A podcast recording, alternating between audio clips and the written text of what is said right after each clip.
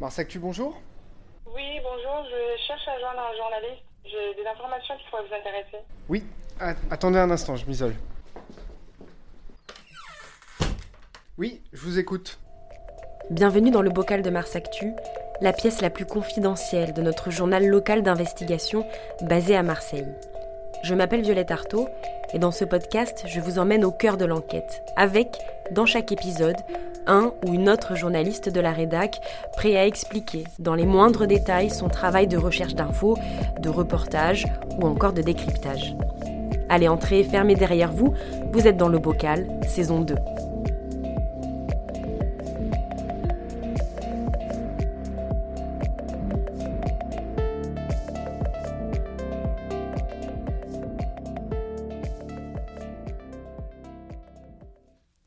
Bienvenue à tous, habitués ou nouvelles oreilles dans le bocal de Mars Actu.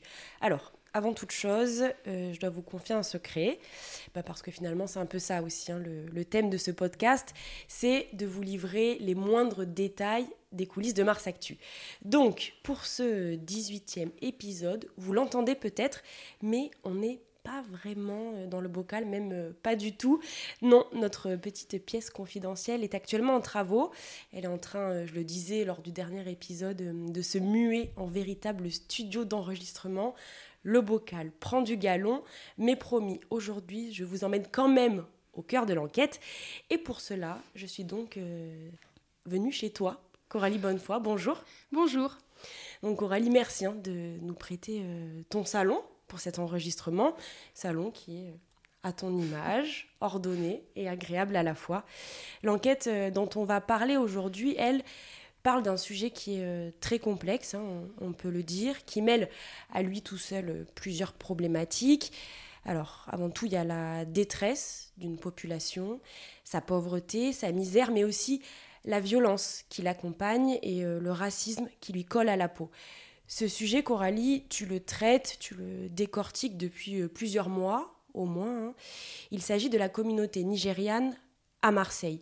Alors, si on en parle aujourd'hui, c'est parce que en ce moment, il y a un procès euh, monstre hein, avec 15 prévenus, des accusations de, proxénétisme, de viol, de violence en réunion, trois semaines d'audience euh, à peu près, des victimes très vulnérables.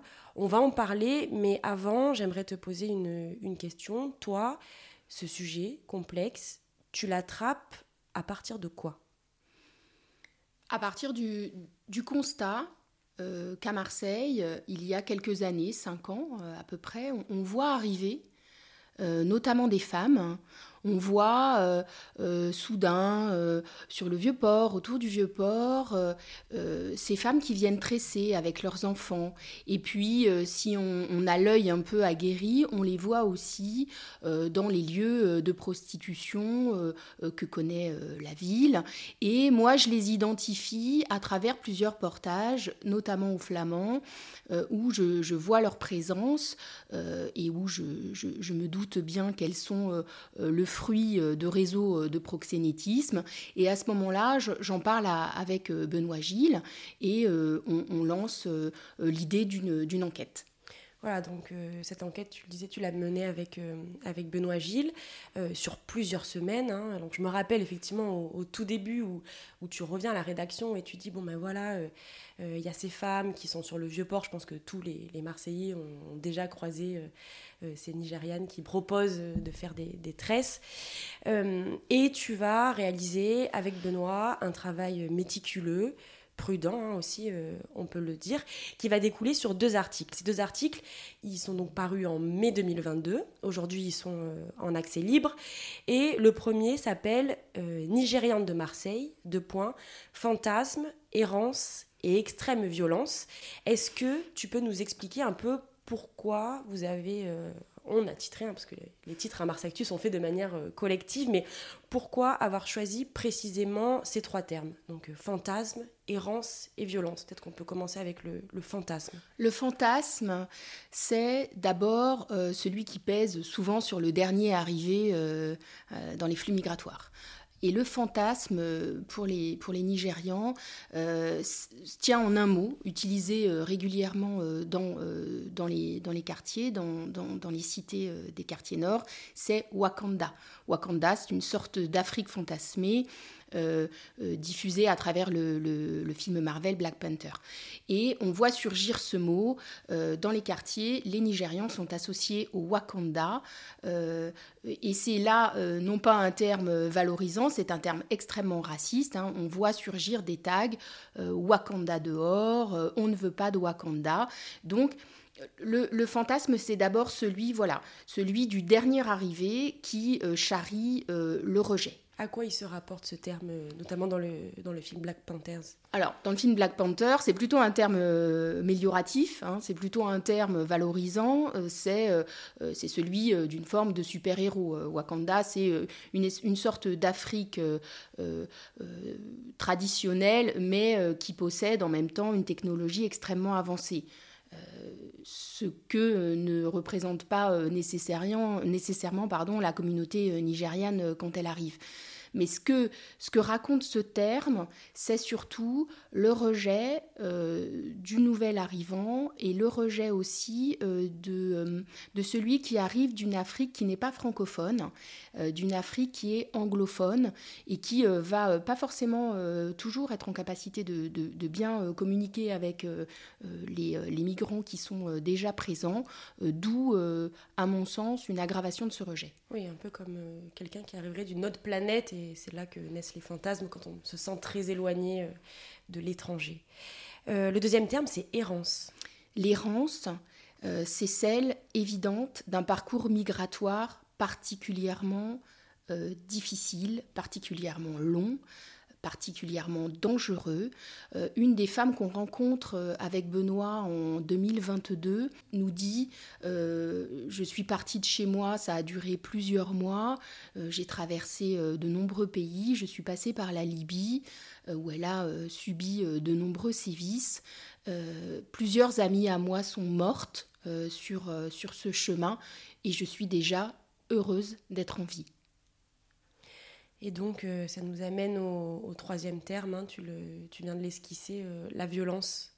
La violence qu'il rencontre sur le chemin, mais aussi ici, à Marseille, où il y a donc une grosse communauté nigériane. Cette violence, c'est quoi? Elle se rapporte à quoi?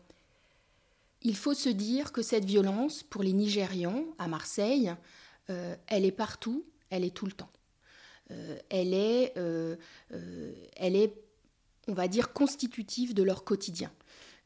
Il faut d'abord maîtriser un petit peu ce que l'on appelle les confraternités. ce sont des gangs mafieux. les Nigérians les appellent des cultes. Et euh, les Nigérians qui arrivent euh, à Marseille, euh, en Italie d'abord, puis à Marseille, ils sont plus ou moins enrôlés de force dans ces gangs. Le procès qui se tient aujourd'hui est celui de membres d'un gang qui s'appelle les Arobagaz. On va, on va y revenir. Mais il faut se dire que la première violence, elle est celle-là, elle est celle d'une population qui, désireuse de migrer, euh, va être euh, euh, attrapée par ces réseaux mafieux dès le Nigeria. On va leur proposer hein, de, les aider dans leur migration et sans le savoir, ils vont rentrer dans ces gangs mafieux où ils subiront tous et toutes peu ou prou les mêmes, les mêmes sévices, c'est-à-dire des sévices corporels. Les femmes vont être euh, violées, vont être euh, soumises euh, au proxénétisme. Les hommes vont également subir des, blessures, vont être régulièrement frappés, raquettés, de façon à les assujettir à la vie du gang, dont il est extrêmement difficile de s'échapper, même quand on est arrivé en France. Alors, tu t'appuies bien sur le fait que ça concerne tout le monde, c'est une violence qui va, qui va toucher euh, toute euh, la communauté, mais peut-être plus particulièrement les femmes. Euh, c'est ce que vous racontez dans le deuxième article donc, de, de l'enquête qui est paru en deux volets en mai 2022. Et donc, le deuxième article est titré Nigérian de Marseille, les femmes premières victimes du, proxénétisme et de la traite. Coralie, ces femmes nigérianes, comment tu as réussi à rentrer en contact avec elles? Alors, en allant les voir euh, déjà, euh, en allant rencontrer certaines euh, qui sont sorties hein, de, ces, de ces réseaux et qui travaillent avec différentes associations marseillaises et qui n'ont pas de difficulté à raconter leur parcours une fois qu'elles sont sorties des réseaux, une fois qu'elles ne sont plus sous emprise. Euh, donc il y a euh, de la part de ces femmes une envie de témoigner une fois qu'elles se sentent un temps soit peu en sécurité, ce qui n'est pas facile euh, pour elles à atteindre. ce qu'elles racontent, c'est terriblement banal, c'est le récit de la violence faite aux femmes dans les parcours migratoires. ce sont des récits que l'on peut c'est désespérant, entendre par centaines à Marseille. Elles racontent toutes peu ou prou la même chose. Euh, c'est-à-dire que euh, elles sont désireuses de quitter le Nigeria. Euh, elles en parlent à une amie. Une amie d'amis leur dit que elles ont des connaissances en Europe, que une telle travaille dans un salon de coiffure et est prête à l'embaucher, ou travaille dans la mode, ou qu'on leur promet, on leur promet par ailleurs des études. Et ces jeunes femmes, euh, parce qu'elles cherchent tout simplement une vie meilleure, euh, décident de, partir. Elles subissent ensuite ce que l'on appelle la cérémonie du juju, euh, qui est une cérémonie rituelle d'ordre vaudou, où on va prélever des cheveux, des poils pubiens, un petit peu de sang. il y a une forme de, sorcier qui va créer une amulette. Et cette amulette incarne la dette que doivent ces femmes pour le prix de leur passage. prix de leur passage en Europe qui peut coûter entre 20 et 30 000 euros. Elles ne se rendent absolument pas compte, hein, disent-elles, de l'énormité de cette somme quand elles sont au Nigeria.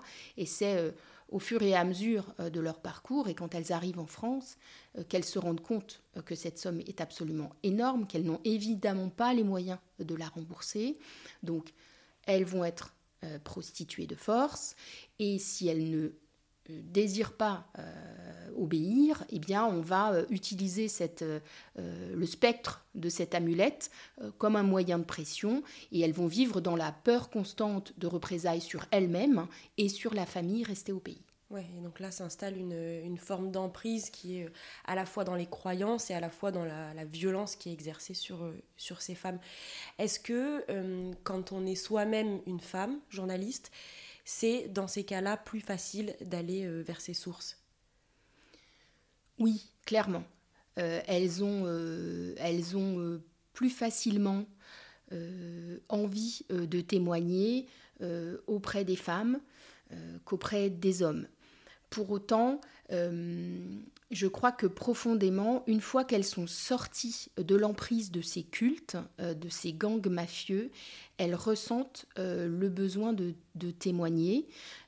mais encore faut-il voilà, qu'elles se sentent à l'abri, qu'elles sentent que la mécanique du gang ne va pas peser sur elles et ne va pas peser sur leur famille, ce qui est extrêmement compliqué il faut une certaine forme de, courage aussi pour arriver à, parler de tout ça. Euh, il y a une figure qui revient très régulièrement dans tes articles euh, qui s'appelle Grace. Alors, Grace, c'est qui? Grace, c'est euh, Grace Inegbézé. Déjà, quel prénom magnifique. Hein. Grace, elle est le fruit de ce parcours. Elle est à Marseille depuis plus de 20 ans et Grace, euh, elle est incroyable puisque euh, euh, après avoir traversé toutes ces épreuves, après avoir réussi à, sortir d'un réseau, réseau de prostitution, après avoir réussi à s'affranchir d'un gang mafieux, elle a créé une association qui s'appelle The Truth, à travers laquelle elle cherche la vérité donc. La vérité, voilà, à travers laquelle elle cherche à sortir ces femmes des des, réseaux de, prostitution, des réseaux de, euh, plus globalement, de traite d'êtres humains. Euh, et elle œuvre donc euh, à Marseille et elle, elle permet à, ces femmes d'envisager un, autre avenir que celui d'être d'être un esclave sexuel. On a beaucoup parlé des, femmes, mais dans, ces réseaux, il y a aussi des hommes, des hommes qui sont sous emprise. Est-ce que tu peux nous expliquer un petit peu comment ça se passe? Alors là, il faut revenir un petit peu, euh, comme l'a fait euh, la présidente hein, en ouverture du procès euh, qui s'est ouvert la semaine dernière, donc du, procès de 15 prévenus membres du clan des Arobagaz. il faut revenir un petit peu sur l'histoire des confraternités, des cultes. Au Nigeria, ces euh, associations euh, existent depuis euh, la fin des années 70, le début des années 80. ce sont au départ des associations estudiantines. Et ce sont au départ des associations plutôt à droite, voire à l'extrême droite, qui sont nées de la volonté de contrer des syndicats étudiants de gauche, socialistes ou communistes. Donc au départ, on est sur le, champ, le champ politique. Au départ, on est sur le champ politique. Et puis, petit à petit, euh, ces associations vont devenir des gangs mafieux aux pratiques criminelles euh, très, euh, très étendues, très puissantes au Nigeria. et donc au Nigeria, les hommes subissent ces gangs autant que les femmes. Et à partir du moment où euh, les Nigérians euh, migrent et où les Nigérians euh, arrivent en Europe et notamment en France, s'exportent avec eux ces pratiques qui, font que aujourd'hui, si vous êtes un homme nigérian, vous allez vous et que vous voulez migrer, vous allez de la même façon qu'une femme hein, passer par ces cultes. On va plus ou moins rémunérer votre, votre passage. Euh, on va vous aider en tout cas à le payer, puis vous allez arriver donc en Italie. Et euh, en Italie, on va vous obliger à rentrer euh, dans le culte à travers bah, notamment hein, tout un rite qui comporte des sévices corporels extrêmement violents, des, brûlures vives, des scarifications à la machette, etc. Donc ce sont des moments extrêmement violents. Et puis l'homme qui va euh, passer euh, en France euh, va bon, souvent être logé dans un squat à Marseille. On, les connaît, hein, les grands squats nigérians. Il y a eu Koro, il y a eu Calisté, il y a eu les Flamands. Donc des grandes cités des, des quartiers nord. Des, des, grands ensembles des quartiers nord en voie de réhabilitation le plus souvent, dans lesquels les gangs nigérians ont fait leur nid et louent il ne faut pas croire que c'est gratuit, surtout pas, et loue à la communauté euh, ses appartements. Et donc l'homme nigérian qui arrive euh, à Marseille aujourd'hui, il est euh, assujetti à un gang de force. refuser est très compliqué. certains ont réussi à refuser et sont allés déposer plainte. Ce sont ceux qui aujourd'hui ont conduit au procès des, des arrobagaz. et donc L'homme nigérian euh, enrôlé de force dans un gang n'a pas d'autre choix que d'obéir euh, au clan mafieux. Il doit aller éventuellement vendre de la drogue si c'est ça sa mission. Il doit aller chercher des migrants à la frontière. Il doit trouver des squats. Il doit euh, gérer les filles. Il doit gérer un stock d'armes. Voilà, il est engagé, qu'il le souhaite ou pas, dans toutes les pratiques criminelles du gang. Alors, on va euh, bientôt venir au, procès, que tu puisses un peu nous expliquer euh, voilà, ce que, tu as vu. Mais avant, j'ai une question. Euh, ces hommes et ces femmes, à la base, pourquoi ils quittent leur pays? Le Nigeria est un pays d'abord extrêmement extrêmement grand, extrêmement peuplé, composé euh, de différentes euh, communautés. Euh, certaines sont chrétiennes, d'autres non. il y a de grands tiraillements entre ces diverses communautés. Hein. La guerre du Biafra qu'a connue le pays et dont on parle très peu continue à, avoir des conséquences sur la population. Donc même si tous les États du Nigeria ne vivent pas dans la pauvreté. Euh, une partie de la population vit quand même une grande précarité, une grande instabilité qui euh, fait qu'elle désire migrer pour trouver une vie meilleure, comme c'est souvent le cas en cas de migration. Alors, donc, euh, c'est maintenant le, moment de parler du, procès hein, qui se déroule en ce moment. Euh, donc, on a des femmes sous emprise, euh, des hommes également enrôlés dans les réseaux, qui parfois deviennent chefs, en fait, hein, avec une, voilà, des, des- roulements entre les différentes têtes de réseau. Donc, toutes ces figures, en tout cas certaines figures, se retrouvent aujourd'hui devant le tribunal. On parle d'un gang en particulier. Toi, tu as assisté à, des audiences. Est-ce que tu peux nous raconter ce que tu as vu et entendu? Ce procès n'est pas le premier procès euh, d'un gang euh, nigérian à Marseille. Il y avait eu, il y a quelques années, euh, le procès de membres de la High euh, Confraternity, euh, qui est ce qu'on appelle les bérets bleus. Aujourd'hui, les membres qui comparaissent sont ceux du gang des Arobagaz, euh, autrement baptisés les bérets rouges. Ce que dévoile ce procès, c'est vraiment la mécanique intime d'un gang mafieux. Euh, et c'est, comme tu le disais à l'instant, notamment une hiérarchie extrêmement, euh, euh, extrêmement élaborée et extrêmement violente, y compris à l'égard des membres du clan. C'est-à-dire que il ne fait pas bon grimper trop vite dans le clan et arriver à être le chef du réseau des Arobagaz, nommé par les membres Dr One. Une fois que vous avez atteint ce poste-là, euh, la certitude, c'est que vous allez à un moment donné tomber en disgrâce et être passé à tabac, au mieux, euh, défenestré, hein, euh, voire être l'objet de tentatives d'assassinat. Voilà. Donc, cette hiérarchie, elle est à la fois très, euh, très élaborée, puisque chaque, euh, le numéro 1 euh, a un rôle, le numéro 2 également, il y a celui qui s'occupe des armes, celui qui s'occupe des squats. euh. Cette hiérarchie est très élaborée, euh, mais elle est aussi très volatile et très fragile. Et euh, ce que raconte ce procès, c'est euh, dans un premier temps euh, cette violence qui euh, s'exerce d'abord contre les membres du clan. Alors, tu parles de, Dr. One. Est-ce que pendant ce procès, euh, il y avait des personnes qui ont eu cette fonction à un moment donné? Tout à fait. L'une des premières personnes à être auditionnées, c'est un dénommé Latif. Et Latif est arrivé en France, euh, dit-il, par ses propres moyens. Il est permis d'en douter. hein. Il est permis de penser qu'il est déjà euh, membre des Arobagaz quand il quitte le Nigeria. Et euh, Latif va devenir euh, le Dr One. Euh, avant de subir ce que je décrivais tout à l'heure, c'est-à-dire qu'il va être détrôné. Il y a une prise de pouvoir interne. Il, lui dit qu'il désire quitter le gang. Les autres membres ont, plutôt l'air de le, de le chasser. hein. C'est ce, que- révèlent les, euh, écoutes téléphoniques.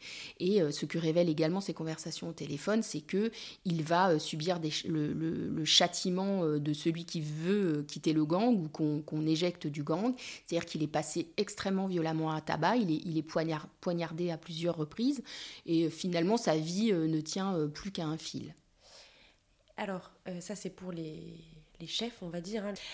Est-ce que pendant ce procès, il y avait des victimes Alors on l'a dit tout à l'heure euh, précédemment, la grande difficulté pour la communauté, c'est de s'exprimer. Il faut se dire que celles et ceux qui vont euh, déposer plainte font preuve d'un courage hors norme. Vraiment hors norme. Un couple au départ euh, qui a été passé à tabac, euh, elle, elle refuse, euh, elle de, se prostituer, lui refuse d'intégrer le gang. Ils vont avoir ce courage inouï d'aller d'aller déposer plainte et c'est ce qui va déclencher l'enquête. Et cette enquête a permis d'entendre de nombreuses femmes qui ont subi des choses abominables, véritablement abominables, des viols collectifs, sous la menace de, couteaux, euh, de machettes, euh, des choses vraiment d'une extrême violence. Certaines ont, dû après avoir recours à des soins euh, en, psychiatrie pour, s'en remettre. Et, ces femmes-là, elles ont déposé plainte, elles ont parlé à la police, mais toutes ne viendront pas déposer au procès. Une a eu ce courage, incroyable, de venir.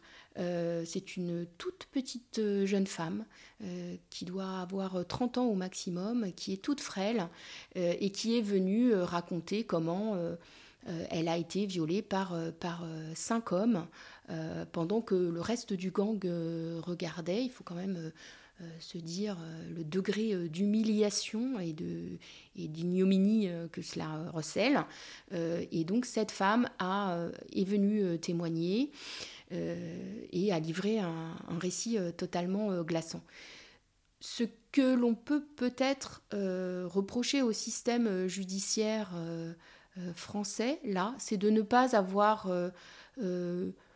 mis en place euh, de la visioconférence pour ces femmes qui, pour certaines, ont fait le choix, on peut le comprendre, de quitter Marseille, sont prises en charge par des associations, notamment de lutte contre le proxénétisme, et qui euh, habitent dans d'autres villes de France et qui, je pense, ne pouvaient pas euh, supporter l'idée d'être, d'avoir à témoigner à côté de leur bourreau.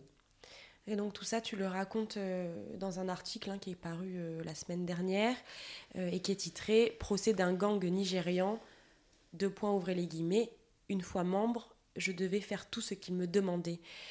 Coralie, cette dureté, comment on l'encaisse Comment, une fois que l'article est écrit, que le stylo est posé et qu'on arrive ici le soir, dans ton salon, dans ce salon, comment on fait avec ces images et ces témoignages en tête? Ça brasse.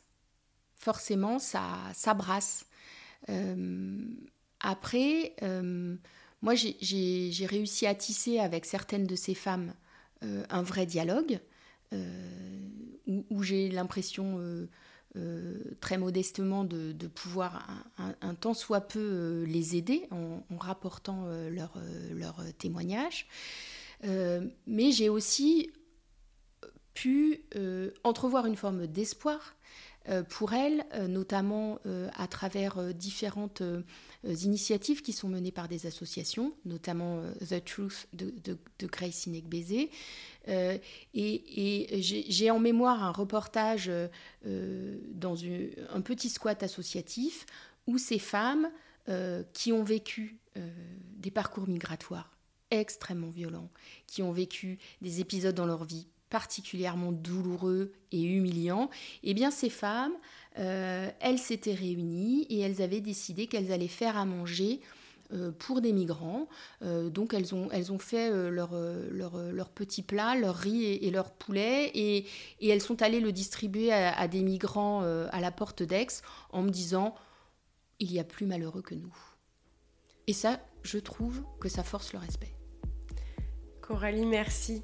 Euh, merci à merci de nous donner de ta personne parce que c'est vraiment ce qui se passe quand on fait euh, ce genre d'enquête et de reportage, euh, de ton humanité pour traiter ces sujets qui sont complexes, durs, mais qui font partie de la réalité, celle de notre territoire. Et cette réalité, ben, on a à cœur à Mars Actu de vous la raconter pour permettre, un temps soit peu, une prise de conscience, même si parfois elle peut être atroce et inimaginable, voilà, de ce que vit en fait ben, notre voisin.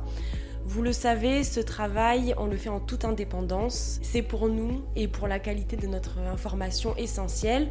Euh, non, Coralie ne sera jamais Morandini qui monte en mayonnaise en bas des tours ce que vivent les Nigérians à Marseille pour faire de l'audience. Et là, vous voyez la différence entre CNews et Mars Actu. Bref, nous, on lâche rien, on sait pourquoi on le fait même si c'est pas toujours facile. Alors euh, à très vite dans le bocal et d'ici là, vous pouvez vous abonner à Mars Actu et si c'est déjà fait, eh ben, euh, parlez de nous autour de vous pour nous donner de la force et on vous dit à très vite. À bientôt.